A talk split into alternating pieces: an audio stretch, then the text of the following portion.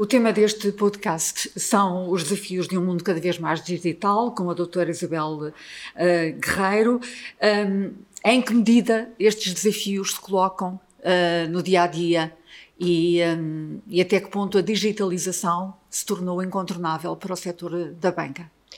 Eu acho, eu acho que este, um, aquilo que se, que se, chama a revolução digital é só comparável àquilo que aconteceu um, com a revolução industrial, ou seja, teve uma mudança total de paradigma e na forma como as organizações uh, e como a sociedade está organizada. E nesse sentido, naturalmente, uh, os, os serviços financeiros, a banca, não, não pode nem não está a passar indiferente a toda esta transformação, que é uma transformação que vem do exterior, vem dos consumidores, vem, vem da forma como os consumidores querem interagir com, com, com o banco.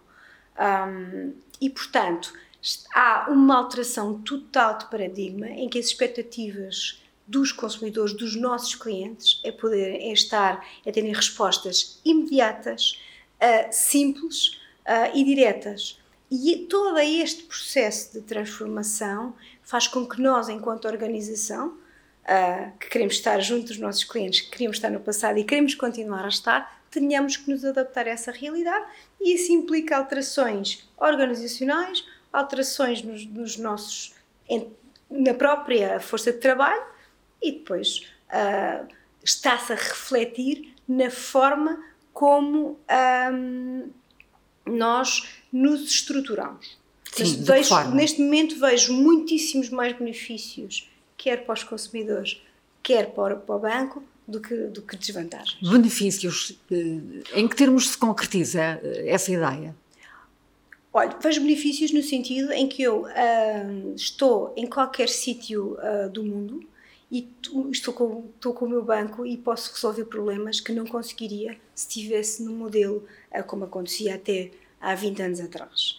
uso como exemplo frequentemente uma, um, uma, um, que eu, uma experiência que eu própria tive, em que tive num sítio remoto uh, no outro lado do mundo e tive um problema em que precisava de, de, de, de pagar e não tinha forma de o fazer, se, estava num horário completamente diferente, se estivesse no passado teria que recorrer, esperar pelo dia seguinte para poder conseguir ligar ao meu balcão para resolver o problema. O facto de ter uma mobile app, que no fundo é quase o banco na palma da minha mão, consegui resolver de imediato. Isto é um tema de conveniência que de facto é incontornável e é isso que os, que os, que os clientes uh, uh, buscam, procuram.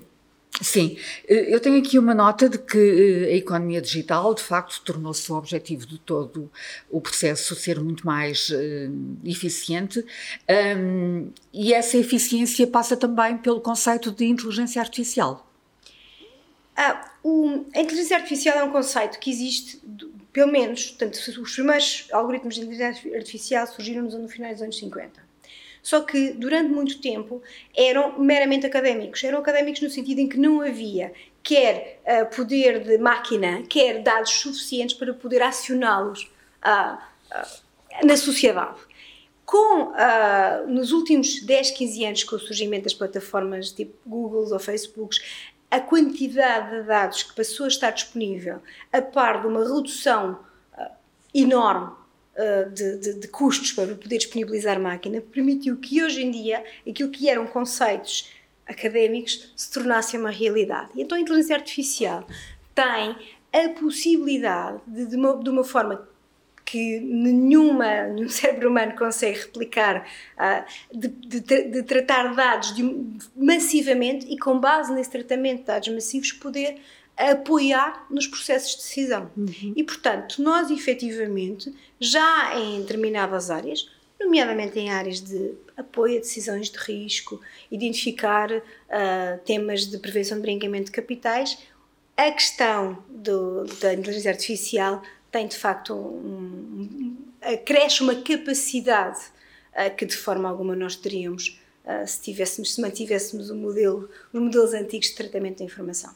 Portanto, pelo que percebo, é, é uma área que é muito potenciada para prevenir riscos ao nível da chamada criminalidade económica. Uh, tem uma enorme vantagem aí, porque de facto há uma grande quantidade de informação e nós queremos, por um lado, uh, ser eficazes no, na, na prevenção de branqueamento de capitais, mas por outro lado também não queremos uh, ter muitos falsos positivos e, e proporcionar más experiências aos clientes. E aí, de facto, uh, temas como a inteligência artificial têm um papel muito importante. Modelos de decisão de risco, para tomar decisão se eu posso. Uh, o, Santander tem a possibilidade de uh, contratar um crédito pessoal imediatamente, em menos de um minuto. Para poder fazer isso, é preciso garantir que, um, que, que eu tenho a informação Suficiente. robusta. E isso, a, a, a parte da, inteligência artificial, tem também ela aqui um papel muito importante. Recentrando a nossa conversa na questão da economia digital e nos seus uh, benefícios,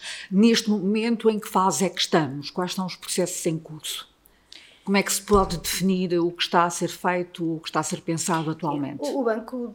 Um, o, a pandemia veio acelerar aquilo que hum. nós já víamos que era a grande tendência. Portugal uh, não é, hum, necessariamente, não é o país uh, mais desenvolvido ao nível da digitalização. As referências estão todas no Sudeste Asiático, na China, e depois a seguir os Estados Unidos. A Europa não está Uh, muito, está desenvolvida, mas não, não muito, e, dentro desse Portugal não era necessariamente, e ainda não é, uma referência. Contudo, nós víamos que as tendências estavam, estavam por aí, com, as, com, a, com a pandemia e com a necessária obrigatoriedade de, de, de comportamento do, do, dos clientes, desde comprar uh, os legumes para casa online, até pesquisa fazer, fazer, fazer pagamentos via digitais e não utilizar o ATM, todas essas mudanças aceleraram de uma forma, de uma forma uh, eu acho que se calhar em seis meses aconteceu aquilo que nós pensávamos que iria acontecer em dez anos.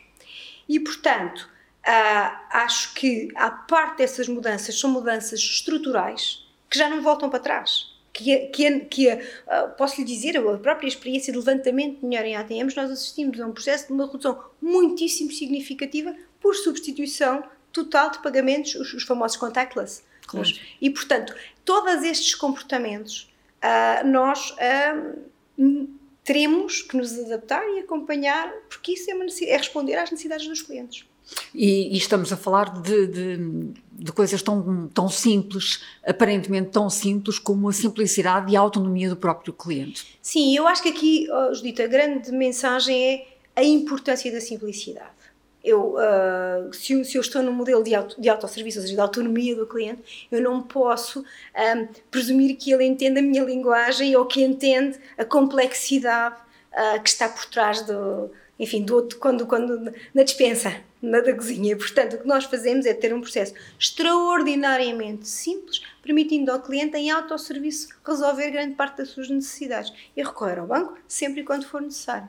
E o que é que podemos saber sobre a inovação da App Santander? Olha, nós, nós, nós de facto temos uh, em cima da mesa o lançamento de uma, de uma, de uma app que uh, a lógica é aquilo que nós chamamos One App, uh, que é uma app que é comum aos, aos países, pelo menos aos países europeus. No fim do dia, um cliente inglês é assim igual a um cliente português, tem as mesmas necessidades. E, portanto, os, os, grandes temas que nós vamos, que estamos, que vamos tocar aqui são muito temas associados à componente de gestão financeira. Eu poder ter insights de como olha, é preciso pagar a, a, a, minha conta, eu todos os meses pago um determinado valor da minha conta de luz, mas começo a notar que a minha capacidade de liquidez que eu tenho na conta este mês não me vai permitir pagar esta conta. Poder ter alertas nesse sentido, poder ter uh, componentes de pagamentos mais diversificados, poder ter uma comunicação mais personalizada. Portanto, tudo isso são, são pequenas funcionalidades que nós acreditamos que irão acrescentar enorme valor. Muito obrigada, Isabel Guerreiro, pelos esclarecimentos que nos trouxe e que acrescentam valor ao conhecimento que temos sobre os benefícios da economia digital no setor financeiro. Obrigada eu pelo convite.